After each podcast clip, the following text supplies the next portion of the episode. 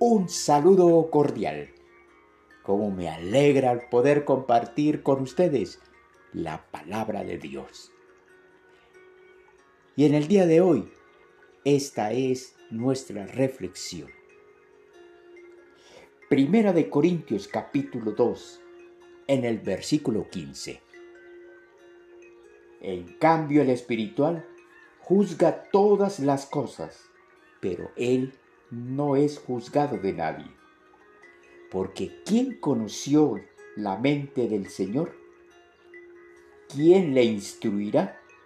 Mas nosotros tenemos la mente de Cristo.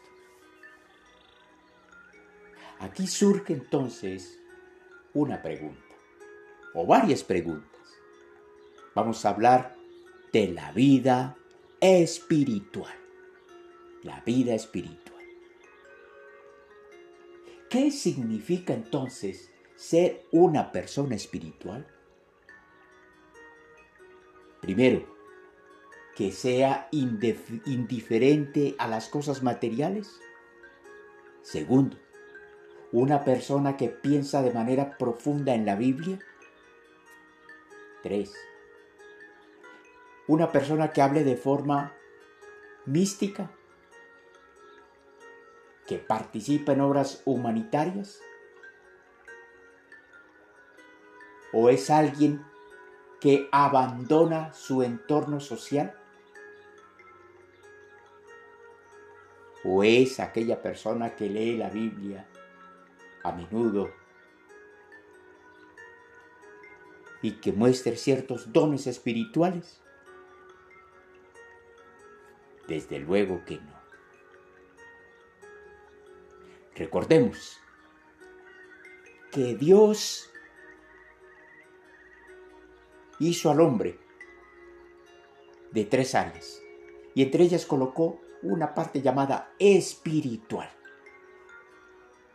para que allí tuviese vida espiritual. Y esa vida espiritual solo es cuando la persona aprende a convivir cuando aprende a interactuar con el Espíritu de Dios.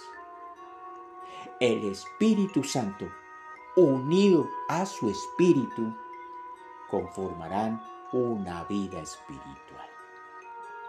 ¿Qué será entonces una vida espiritual? Es aquella persona que va adquiriendo la mente de Cristo.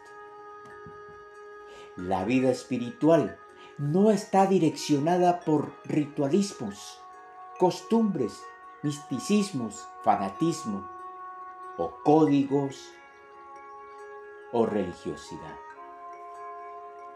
La vida espiritual es una relación entre dos personas. Óigalo bien la relación entre dos personas, entre usted y el Espíritu Santo. El Espíritu Santo es una persona porque contiene o tiene intelecto, tiene sentimiento y tiene voluntad. Y usted como persona tiene los mismos ingredientes, tiene intelecto, sentimiento y voluntad. ¿Cuándo se tiene vida espiritual? cuando usted aprende a relacionarse con Él, con el Espíritu Santo. El Espíritu Santo conoce el corazón de Dios, conoce lo profundo de Dios y solo el Espíritu de Dios nos va a revelar la voluntad, el pensamiento, lo que Dios piensa. Pero cuando empezamos a tener vida espiritual.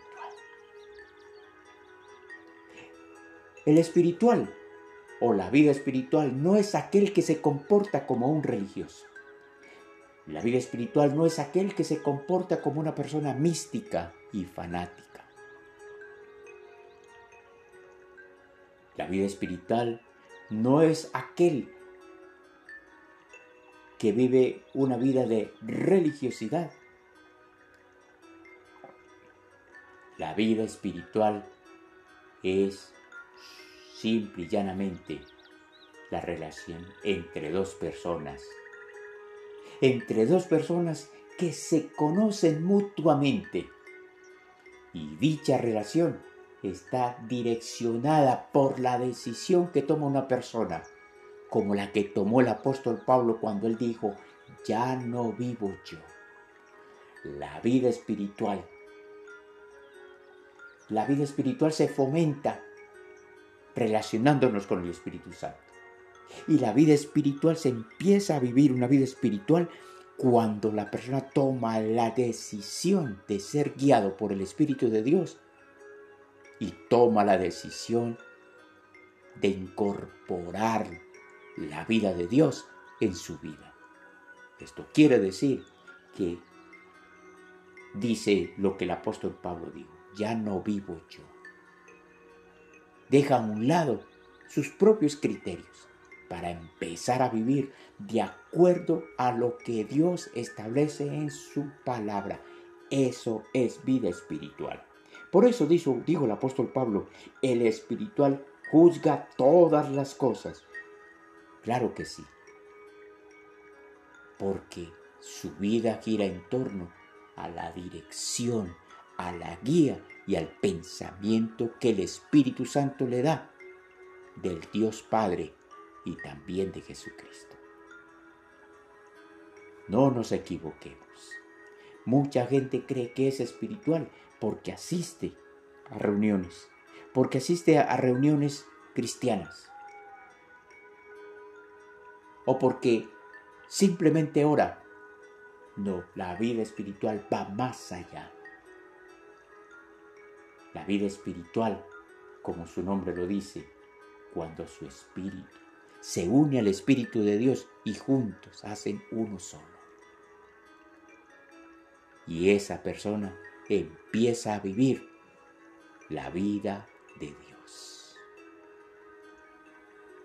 Sigamos estudiando, quiero que me acompañe para que juntos estudiemos toda esta parte tan importante que entendamos el espíritu que Dios ha colocado en nosotros, en la cual ha diseñado en nosotros para que nos comuniquemos con Él, para que entablemos un diálogo permanente y una amistad continua con el Espíritu de Dios que nos ayuda a conocer los secretos del reino de los cielos. Que Dios te bendiga rica y abundantemente y recuerda que es importante buscar a Dios. Es importante unirnos a Él. Es importante dejar que Él nos guíe. Nos vemos en nuestro próximo audio, nuestra próxima reflexión. Que Dios te bendiga rica y abundantemente.